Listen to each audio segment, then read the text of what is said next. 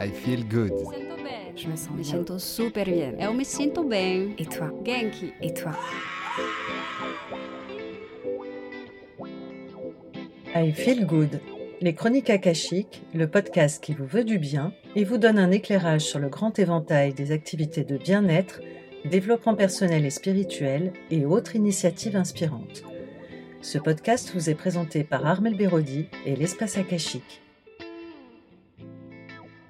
Bonjour à toutes et à tous. Je suis très heureuse aujourd'hui d'accueillir Vanessa Brouillet, coach spécialisée dans l'intelligence corporelle et collective et aussi fondatrice de IAM, école de yoga, une des plus grosses écoles de yoga de France, de formation et cabinet de coach. Elle a libéré son entreprise et elle va nous parler de ça aujourd'hui.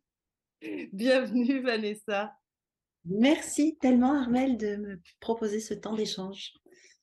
Alors, euh, j'aime bien, euh, j'aime bien savoir un petit peu le parcours euh, de, mes, de, de mes invités et montrer ce multipotentiel. Alors, pour le coup, toi, c'est, c'est du gros niveau hein, parce que tu as commencé, je crois, dans la communication Ouais.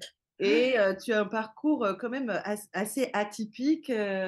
Prof de yoga, directrice d'école, euh, coach, euh, incroyable, incroyable. J'ai- J'aimerais bien que tu nous parles de ça. Mmh, Merci. En fait, euh, j'ai toujours été très intéressée quand même par la question, les questions du corps, les questions d'exploration intérieure. J'ai commencé la méditation, j'étais vraiment jeune adolescente et le Qigong et euh, j'ai fait des études de sciences politiques dans lesquelles j'ai fait un mémoire de recherche sur le développement des médecines parallèles en France par rapport à la médecine légale. Donc ça, c'était dans les années 80-90 et c'était vraiment nouveau à l'époque. Il y avait pas, on parlait pas du tout de ça. Euh, et j'avais déjà euh, tout un processus d'engagement euh, écologique, volontaire, euh, adolescente qui était un peu effrayant pour ceux qui me- m'entouraient. Et j'ai travaillé après dans le secteur culturel à différents postes. Je suis partie vivre en Australie et, là, je un jour, j'ai un cours de yoga, un cours de yoga Ashtanga. Et les pays au tout début des années 2000, ils étaient très en avance sur l'Europe avec toutes ces méthodes de, yoga dynamique. Et j'ai adoré, j'ai adoré, j'en ai fait tous les jours. Et quand je suis rentrée à Marseille en 2002, j'ai commencé à créer un petit groupe de pratiquants pour pouvoir continuer cette euh, pratique hein, de ce yoga qui s'appelle Ashtanga Vinyasa parce que je ne trouvais pas d'endroit où le pratiquer. Et en fait, les, gens sont arrivés, sont arrivés, sont arrivés. Je ne m'attendais pas du tout à ça, ce qui fait que quelques années après, j'ai arrêté de travailler pour me consacrer complètement au yoga. Et, euh, et j'ai dès le début eu envie de travailler avec des gens parce que bah, j'avais envie de faire des enfants, j'avais envie d'être à la maison le soir. Donc, je me suis organisée pour euh, créer des espaces collaboratifs dans un métier dans lequel la vie, on est très sauvage, isolé. Et, hum, et je me suis beaucoup pris les pieds dans le tapis. J'étais extrêmement nulle en management. Euh, peut-être je suis encore aujourd'hui, je sais pas. Évidemment. Et euh, du coup, j'ai commencé à faire des formations à ce moment-là, des formations de management, des formations PNL, et j'ai découvert l'intelligence collective en, en 2014-2015. Et là, j'ai commencé, je me suis dit, ah ouais, là, je suis vraiment au bon endroit parce qu'il y avait une façon de pouvoir penser l'organisation qui ressemblait vraiment à ce qu'on vivait hein, en tant qu'enseignant de yoga, dans l'expérience du yoga de très intérieur, de très corporel euh, et de très, euh, de très ensemble dans, dans une vision organique. Euh, et voilà, et du coup, j'en ai profité au moment du Covid pour euh, aboutir ce projet de travail ensemble et partager le capital social de, de Yama, l'école de yoga, avec les enseignants. Qui pour la plupart, que j'ai formé pour la plupart dans les dix années précédentes. Et maintenant, on fait une magnifique expérience euh, extrêmement avantageuse de qu'est-ce que c'est que prise libérée, le fonctionnement de la gouvernance partagée, les cercles, etc. Et Ok. c'est- très puissant et c'est vraiment une expérience de transformation importante. Mhm. Euh, dis-moi, re- je voudrais juste revenir sur euh, euh, le moment où tu es parti en Australie. En fait, est-ce que tu avais une vraie euh, volonté de, de, de, de- de quelque chose quand tu es parti? Est-ce que c'était euh, juste pour des vacances ou est-ce que tu es parti vivre là-bas? Est-ce que tu étais à la recherche de quelque chose euh, en Australie de particulier ou comment ça Ouais, je suis partie voir ailleurs si j'y suis. Ah, ok. Donc c'était comme euh, un, un sorte de voyage initiatique pour toi?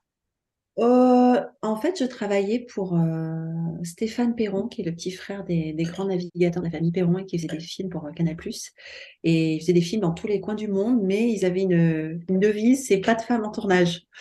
Et du coup, j'en avais un peu ras-le-bol de rester au bureau et je me suis dit, oh là là, non mais là, si j'ai envie de, voir un peu du pays, il va falloir que je me débrouille toute seule. Donc, ouais, j'ai tout plaqué et je suis partie, je suis partie m'aérer à l'autre bout du monde. Et ça a duré combien de temps ce voyage? Alors, j'avais prévu de, voyager pendant six mois dans la zone euh, océanienne, mais en fait, euh, au bout de 15 jours, j'ai rencontré le yoga et j'ai rencontré aussi le père de mes enfants. et, du coup, je me suis installée là-bas, je suis restée deux ans. Jusqu'à ah, oui ah oui, d'accord, c'est pas un petit. Euh, non, c'est pas un petit voyage. visite, quoi. Ça, ça, a quand même profondément changé ta vie, quoi. Profondément changé ma vie. Et avec le recul, euh, oui, je me dis qu'il y a trois grandes décisions qui ont changé ma vie. Et celle-là en était une avec euh, une espèce d'intuition intérieure. Euh, là, faut que je parte. je gagnais des fortunes, bien plus que ce que je gagne aujourd'hui. J'avais une vie absolument magnifique à Marseille, avec Plus, la nana, le truc, un super appart au bord de l'eau et tout ça. Et je me suis dit, et je sais pas, il y avait un truc en, en moi, une petite voix qui m'a dit, allez, Ok, et Ashtanga, alors euh, c'est un, un, yoga qui est très particulier, qui est très euh, dynamique. Qu'est-ce qui t'a plu là-dedans euh, Qu'est-ce que ça t'a apporté, toi, de... J'imagine que tu travaillais là, Canal+, machin, gna, gna très... voilà, c'est très stressant, faut y aller, Du coup, ce, yoga, il t'a apporté quoi, là, dans ce moment de, vie un peu working girl, là? Je pense que c'est venu réconcilier, euh, enfin c'est venu même pas réconcilier, mais euh, créer un, tout d'un ensemble de choses qui étaient vraiment essentielles pour moi. Le premier, c'est habiter mon corps. C'est vraiment un engagement physique et j'ai senti vraiment fondamentalement que ça venait me chercher dans des endroits corporels, euh, ça venait vraiment me challenger. C'est, c'est une pratique et même encore aujourd'hui, 25 ans après, un quotidien, quand je me mets sur mon tapis, ça vient me, tellement me stimuler, me chercher dans tous les endroits de qui je suis. Euh, donc, il y a l'aspect physique qui est hyper intense. Euh, il y a un, profond travail sur le souffle euh, qui génère des modifications fondamentales dans l'être. Il y a tout un aspect vraiment intellectuel parce qu'on doit apprendre une séquence de postures et qu'on sent dès le départ corporellement, on a l'intuition qu'on plonge dans le monde du yoga, donc on n'est pas dans quelque chose de sportif, on vient vraiment euh, rencontrer une philosophie et une vision du monde. Et enfin, il y a encore un aspect qui est l'aspect spirituel, c'est qu'est-ce qui se passe dans l'invisible? Il y, a vraiment quelque chose de l'ordre de la connexion grand tout que moi je pense je cherchais. J'étais vraiment en recherche avec des questionnements existentiels depuis toute petite. Donc c'est venu d'un coup rassembler tout ça dans une fusion. Et euh, souvent la, phrase qui me vient, euh, qui m'est qui venue après en connaissant le vocabulaire du yoga, mais la première fois, la première seconde j'étais sur mon tapis yoga, pourtant j'avais j'ai essayé des milliards de pratiques avant, j'ai fait des milliards d'expériences, etc. J'ai eu la sensation que la Shakti tombait sur moi. La Shakti, c'est vraiment l'énergie de la création, euh, qui est aussi l'énergie féminine dont parle le tantra. Et, euh, et j'ai senti ça tellement fort, je me suis dit, ah ça y est, je suis à la maison. En fait, il y a quelque chose d'assez particulier, il me semble, dans le l'ashtanga yoga, ce sont des séquences qui sont répétitives, en fait, que, qui ne changent pas, qui sont assez euh, rigides dans leur structure, il me semble. Hein. C'est, alors là, c'est pas une histoire de rigidité, mais euh, le cadre est très très clair et très précis. Et en fait, on progresse dans les séquences. Donc, tant que on n'est pas en état de pouvoir mémoriser, respirer et agir, euh, on, on, continue d'explorer de, de, l'espace. Et au fur et à mesure qu'on commence à avoir, euh, on se sent à l'aise dans ces trois endroits, on progresse dans la pratique. À ton avis, qu'est-ce que ça apporte ou qu'est-ce que ça toi ça t'a apporté ce cadre qui est très particulier euh, ah ben, Ça m'a apporté des milliards de choses tellement positives. Déjà, je suis nulle en cadre. Ah ouais, d'accord. Donc ça vient de chercher peut-être un peu. Pas je suis vraiment pas la yogi qui se réveille tous les jours à la même heure pour faire le yoga et tout ça. Donc il a fallu que j'invente une méthode qui m'allait à moi. Hmm. Euh, ensuite, euh, ça, ça a l'immense avantage de squeezer tous nos processus inconscients de résistance au changement et à la transformation parce qu'on est, on on est obligé de ne pas réfléchir à qu'est-ce que je vais faire quand je me pose sur le tapis. C'est déjà réfléchi. Donc du coup, quand je me pose, euh, toutes mes excuses, euh, j'ai passé de temps, je passé de ceci, passé de cela, je peux les mettre de côté. Et enfin, l'autre chose fondamentale, c'est que ça me permet de me concentrer sur l'intérieur. J'ai pas besoin d'être dans une représentation extérieure ou une réflexion extérieure de à quoi va ressembler ma pratique mais je peux simplement m'abandonner à sentir ce qui est en train de se passer en moi, sentir ce qui est en train de se passer dans mon souffle, dans mon corps, dans mon rapport au grand tout. Et ça, c'est l'essence du yoga. Pour moi, c'est absolument divin, je dirais. C'est vraiment une richesse d'expérience de, euh, qui fait que, que je suis vraiment concentrée sur ça. Tu as, du coup, euh, au fil de, ta pratique, euh, transmis aussi cette, cette pratique à, d'autres personnes. Et puis, euh, tu as formé aussi des d'autres euh, professeurs. En fait, comme tu disais, c'est parti d'un petit groupe de pratique et puis après, c'est la vie en fait qui t'a amené euh, à, développer ça de manière incroyable. Ah oui, tu n'avais aucune intention de, de, faire ça en fait à la base. Absolument aucune, parce que moi j'adorais mon boulot, j'adorais mon taf, je voyageais partout, c'était très sympa et, euh, et j'avais pas du tout, j'avais juste le désir de continuer à être pratiquante. Et ça, c'est le désir que j'ai toujours aujourd'hui et ça continue de m'animer, même si plein de fois je me dis ah ben tiens allez arrête un peu pour voir si t'es encore, si t'aimes encore. Et en fait oui j'aime, j'aime, j'adore, ça me nourrit énormément. Et ce qui s'est passé, c'est que j'avais cette expression, je me disais, mais c'est tapis rouge. J'étais tellement à ma place pour la première fois de ma vie. Les gens, ils arrivaient, ils arrivaient, ils arrivaient. C'était, c'était génial. Il n'y avait pas assez de place dans la salle. Il y avait de plus en plus. C'était vraiment une dynamique incroyable. Comme je pense peut l'être la vie quand on est au bon endroit euh, dans son existence. Et j'ai eu envie de créer une formation qui était reliée à fondamentalement, d'abord qui était celle que j'aurais rêvé de trouver, et qui était relié à fondamentalement ce que c'est que le yoga et après à vraiment à l'intelligence collective. Alors pour le moment, c'est juste une formation qui forme des profs de yoga et il y a aussi deux autres parcours, un parcours qui s'appelle le, parcours élève, donc qui, est juste un parcours pour les personnes qui veulent approfondir leur pratique. Et il y a un parcours qui va commencer en septembre qui s'appelle le parcours accompagnant, qui est pour développer euh, la qualité d'être de toutes les personnes qui sont des accompagnants euh, non thérapeutes. Hein, donc comme les enseignants de yoga. Qu'est-ce que c'est en fait d'être Parce que les thérapeutes en général, ils sont formés à la question des transferts, des contre-transferts et qu'est-ce qui se passe dans la relation. Mais les enseignants de yoga, ils n'ont pas ces compétences-là et pourtant, euh, c'est très puissant ce qui se passe. Est-ce que tu penses qu'il y a cette notion de transfert et de contre-transfert dans, le, dans, le, dans la pratique du yoga? C'est une évidence, oui. Ah oui, ah oui, c'est intéressant ça. Il y a cette notion en fait dans toutes les personnes qui sont des accompagnants.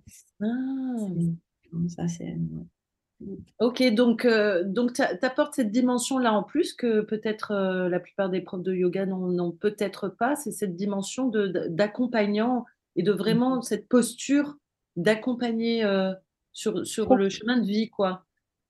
Oui, et puis surtout professionnaliser cette posture parce que l'outil est tellement puissant que ça fait beaucoup de dégâts quand, quand on ne sait pas de quoi, on ne sait pas en fait ce qu'on est vraiment en train de faire on n'est pas au clair avec ça. Et puis, je suis la première à l'avoir malheureusement vécu. Euh, donc, je, je. Pour moi, le métier de d'enseignant de yoga, c'est un métier aujourd'hui qui est en train de se tirer vers le haut parce que, euh, comme pouvait l'être le métier de coach euh, dans, les années 80 quand c'était émergent, parce qu'on se rend compte en fait de ce qui est en train de se passer, à quel point l'outil yoga il est puissant.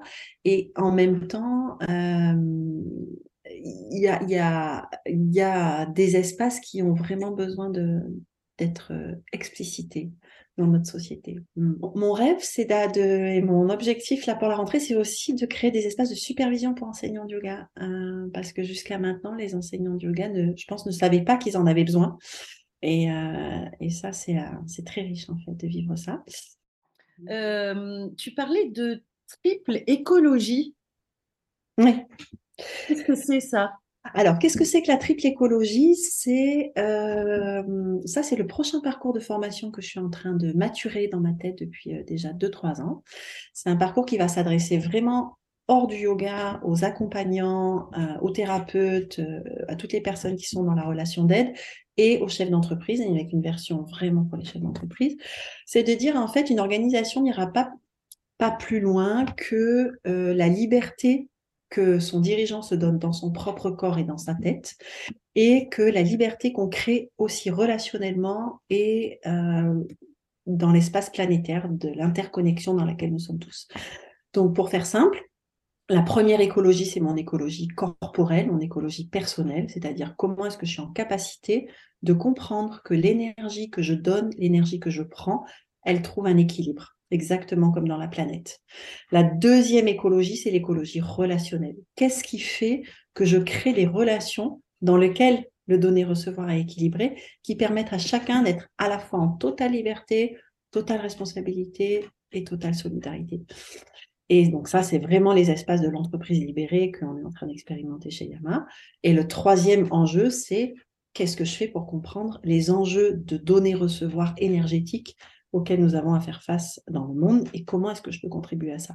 Et pour moi, déjà, quand j'ai compris que je ne vais pas me mettre en burn-out et que la façon dont je gère mon énergie au quotidien, ça va être exactement la même que celle dont je vais gérer l'énergie planétaire, voilà, ma vision, c'est que ça peut vraiment créer du changement.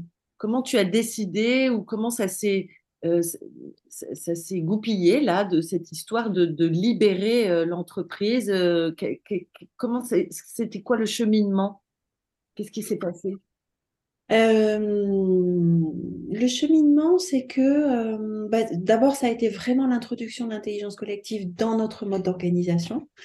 Et ensuite, ça a été de trouver les bonnes personnes, les personnes qui avaient envie aussi de, s'engager dans un projet collaboratif, parce que c'est, euh, et surtout pour le, pour le dirigeant, c'est quand même un sacré chemin, parce que, euh, et pour moi, ça a toujours été un chemin qui permet de mettre des frontières à l'ego, déjà au mien, euh, si, si tant qu'on puisse vraiment euh, expérimenter ça. Mais en tout cas, moi, j'ai vraiment la sensation que ça m'aide à me remettre en question, à me remettre à ma place et à pas être euh, dans cet espace un peu de, de toute puissance du dirigeant ou du fondateur dans lequel c'est vite fait de tomber. surtout dans le monde du yoga, parce qu'on est dans des espaces de transmission qui sont liés à la question de qui je suis. Et du coup, l'idée, c'était un petit peu de changer cette vision et aussi de se dire, mais tous les profs de yoga sont des gens qui vivent dans la précarité, dans l'extrême fatigue, dans la solitude. Et qu'est-ce qu'on peut faire pour que ce, métier euh, lui crée des espaces de, liberté, de solidarité et de, soutien, hein, vraiment. Donc, ce que ça fait, c'est que ça permet, en fait, nous, on a par exemple dans nos règles, on a, bon, transparence totale de l'argent dans l'entreprise, Hein, on, on réfléchit ensemble à comment est-ce qu'on répartit l'argent entre les personnes. Euh, vacances euh, ou temps libre illimité à partir euh, bien sûr du moment où les personnes anticipent ça et s'organisent entre elles. Donc on a un principe de solidarité surtout parce que y a beaucoup d'enseignants de yoga, en tout cas chez nous, qui aiment partir en Inde pour continuer à se former pendant toute la vie. Ah, du coup, euh, ben, aujourd'hui, ils peuvent partir. Par exemple, en ce moment, on a une de nos associés qui est partie pendant trois mois à Mysore et euh, elle maintient la quasi-totalité de son salaire grâce à la solidarité des autres enseignants de yoga qui ont récupéré ses cours et qui, sans gagner plus, puisque on est tous plus ou moins dans des systèmes de forfait, etc., en fait, soutiennent euh, la personne qui est partie et au fur et à mesure, euh, voilà, ça peut. Euh. Donc l'idée, c'est vraiment de révolutionner la question de l'abondance, de l'argent, du temps libre, de la responsabilité. Mais ça demande un niveau de confiance les uns avec les autres dans l'équipe qui s'est pas construit du jour au lendemain et qui a été fait de heures, de départ, d'incompréhension, de, tout un tas de choses. et, et qui, est, qui est constamment aussi en, en remise en question. C'est vraiment quelque chose dont, on prend soin au quotidien. Mais, mais, euh, vous, êtes nombreux, enfin, c'est-à-dire que du coup, euh, si je comprends bien, tu étais euh, fondatrice et directrice de cette école et que tous les professeurs qui intervenaient dans l'école, vous, en avez fait une, quoi, une gouvernance partagée En fait, on est 11 associés, on est 17 collaborateurs euh, donc, il y a aujourd'hui des personnes qui ne sont pas associées et qui vont peut-être le devenir. Euh, voilà. Et une trentaine de, dans le groupe qui gravite, euh, en fait, entre les personnes qui sont en formation, qui sont en train de s'engager, etc. on a un système de fonctionnement par cercle, c'est-à-dire que chacun décide dans quel domaine il veut s'engager, tous les enseignants de yoga prennent la responsabilité d'assumer d'autres fonctions qui sont des fonctions administratives en général qui font pas rêver, ou des fonctions juridiques comme président, par exemple, de la société. Chez nous, je pense qu'on est une des seules sociétés où personne ne voulait être président. Euh, c'est vraiment pas la, recherche du pouvoir, c'est pas du tout le truc de c'est pas l'ambiance de la maison, mais bon, en même temps, ça existe et ça implique aussi des responsabilités juridiques, euh, voilà, qui font que du coup, on a des présidences tournantes et on a une façon de se répartir les charges qui sont celles qui sont pas trop funky pour nous, genre la facturation, la déclaration de TVA, etc., etc., d'une façon qui est tournante aussi. Ça permet à tout le monde bien, de bien comprendre le fonctionnement en fait, une entreprise. D'accord. Ah ouais. Donc tout le monde apprend tout, à faire tout tout le monde apprend tout et ça, c'était vraiment pas gagné. Et, euh, et en fait, au début, quand je leur ai proposé le partage, moi, je m'attendais à ce qu'ils sautent de joie, qu'ils soient trop contents parce que pour moi, l'entreprise, c'est vraiment le lieu de la réalisation et de la solidarité dans la société dans laquelle on vit. C'est un grand espace de liberté, de créativité, de construction pour imaginer des nouveaux modèles. Et en fait, je me suis rendu compte que ben non, c'était c'était c'était pas forcément euh, simple. Et, euh, et ce que je trouve très beau, c'est qu'il y a des personnes qui sont devenues propriétaires de l'entreprise qui avaient euh, ni aucun bagage culturel, aucune, pas du tout, c'était pas du tout tracé dans leur vie qu'ils allaient faire quelque chose comme ça. et ça, ouais, c'est c'est vraiment enrichissant, ouais. Et c'est et c'est pas évident, c'est clair, ouais. Tu as été accompagnée pour faire ça? Ah oui, alors moi, j'aurais jamais pu faire ça euh, toute seule et, euh, et, je recommande tellement aux entreprises et aux chefs d'entreprise surtout de se faire accompagner parce que en fait, il y a des vrais espaces de solitude avec des questionnements intérieurs qui sont très profonds. Et un de nos accompagnateurs principaux, Yael Guyon, qui est le fondateur d'une magnifique société euh, qui s'appelle Infusio à Paris, qui est extrêmement novatrice sur le plan de la gouvernance partagée. Donc eux, ils sont en, en entreprise libérée depuis plusieurs années, ils sont dans la, transparence de l'argent depuis plusieurs années. Il est devenu actionnaire de, la société aussi parce qu'il a, vraiment foi dans notre projet. Et ce qui m'a le plus interpellée, je me suis dit, mais comment est-ce qu'on en est arrivé là si vite avec autant d'intelligence, parce qu'aujourd'hui, vraiment, il y en a énormément de joie à travailler ensemble et à construire ce projet ensemble. Et je me suis rendu compte qu'il y a vraiment quelque chose qui s'est joué dans le fait qu'on est dans le yoga. Et c'est-à-dire qu'il y a une intelligence du corps, une intelligence de l'écoute. Il y a aussi beaucoup de femmes dans notre équipe. Je pense que c'est pas dénué de sens. Euh, et, et, il y a une finesse de la capacité à percevoir et à être en relation qui nous a beaucoup aidés. Et ça, aujourd'hui, c'est du coup, c'est ça que j'ai envie d'amener dans les entreprises. C'est comment utiliser cet outil-là pour aller vers les espaces que les entreprises ont envie de construire eux-mêmes et vers les qualités relationnelles euh, qui sont cohérentes. Formidable. Je suis très, mmh. très admirative de, ce, ah, parcours. Vraiment, je trouve ça vraiment, euh, euh, incroyable d'arriver à faire ce genre de choses. Déjà, de travailler en groupe, c'est pas évident. Travailler intelligemment, c'est pas évident. travailler à l'horizontale, c'est pas évident. Donc, réussir à le faire avec 30 personnes, c'est alors, c'est pas vraiment à l'horizontale parce que c'est des cercles. Oui, c'est des cercles. C'était le modèle d'avant, en fait. Là, c'est quelque chose de très organique. C'est vraiment comme un corps, un corps humain, tu vois, ou comme un, organisme vivant, par exemple. Euh, là, je suis en train de lire un bouquin sur la permaculture. Ils disent personne ne donne le commandement pour lancer le printemps. Euh, il n'y a pas d'un coup les oiseaux allez-y, les fleurs allez-y. Et ben nous, c'est un peu pareil. C'est-à-dire chacun dans son propre espace à la conscience de ce qui est en train de se passer. On peut changer d'espace aussi en fonction de nos envies, nos besoins, nos désirs d'apprendre. C'est riche. Et une chose que je trouve euh, qui nous épate tous, c'est que la plupart du temps, nos réunions nous ressourcent. C'est-à-dire, on fait une heure de réunion en visio tous ensemble, on arrive fatigué, on ressort avec la grosse patate. Et ça, c'est révélateur de ce qui circule entre nous, du coup. C'est vraiment un espace de ressources au service de la raison d'être de chacun et de la raison d'être de l'entreprise. C'est vraiment, euh, on dirait vraiment que tu l'expliques comme justement un jardin, euh, c'est la permaculture de l'entreprise, quoi. Hein. Ah ben, c'est exactement ça. c'est vraiment ça. Et, chacun se pousser avec ses talents, quoi. Et quand tu dis j'ai libéré euh, l'entreprise, c'est marrant, enfin ça m'a ça m'a fait sourire, c'est parce qu'il y a vraiment une notion de on, on, se débarrasse de toutes ces chaînes qui nous rendent impuissants. En fait, il y a quelque chose comme ça. Ouais, alors déjà, bon, déjà, libérer, c'est le mot qu'on emploie aujourd'hui pour ces modes d'organisation. Moi, je suis en train d'écrire un bouquin en ce moment sur tout ce processus et j'ai envie de l'appeler la triple libération parce que surtout, la première personne que ça a libéré, c'est moi. C'est-à-dire que moi, ça m'a amené dans un état de, de liberté intrinsèque, donc, qui je pense est quelque chose qui m'habite depuis toujours, mais que j'avais besoin de vivre autrement et de vivre aussi dans mon organisation. Et depuis ça, depuis ce partage, je me sens, euh, je me sens tellement mieux, je me sens tellement libre. Je libérée. c'est vraiment chouette.